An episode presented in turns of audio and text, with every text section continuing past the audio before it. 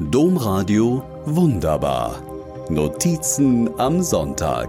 Podcast. Ein flammender Bronzeengel stürzt als Denkmal auf die Erde.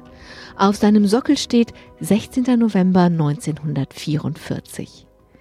Der Bronzeengel steht neben dem Rathaus in Düren am Kaiserplatz. Als Schülerin bin ich hier immer umgestiegen, alte frühmorgens quer über den Platz zur gegenüberliegenden Ecke, wo der nächste Bus mich zu meiner Schule brachte.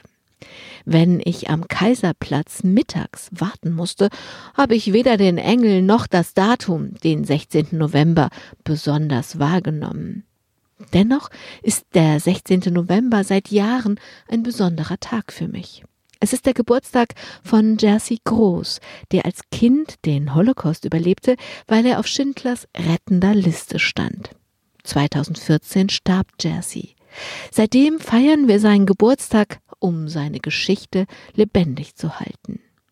Während eines solchen Geburtstaggedenkens fiel mir plötzlich der Kaiserplatz ein und der Bronzeengel. Und das Datum erinnerte ich auch, 16. November 1944.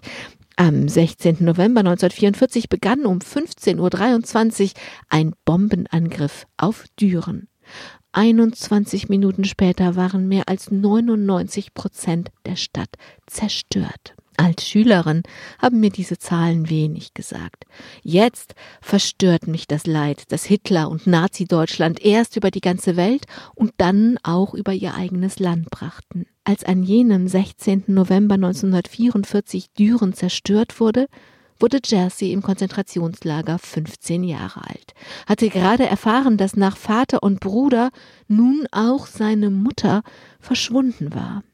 Buchstäblich, also Mutterseelen allein, erkrankte er an Bauchtyphus.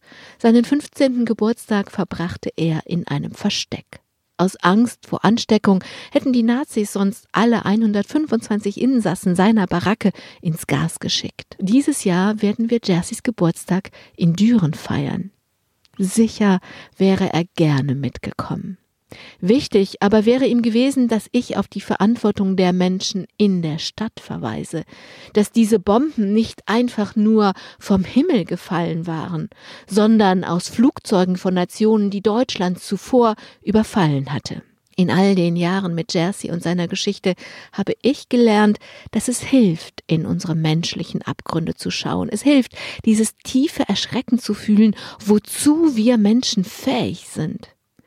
Das Erschrecken wiederum hilft, es nicht so weit kommen zu lassen, früher hinzusehen, aufzustehen, Respekt und Anstand und Menschlichkeit nicht nur zu fordern, sondern selbst aufzubringen. Wunderbar ist, dass jede und jeder von uns das einfach tun kann. Domradio Wunderbar. Mehr unter domradio.de slash podcast.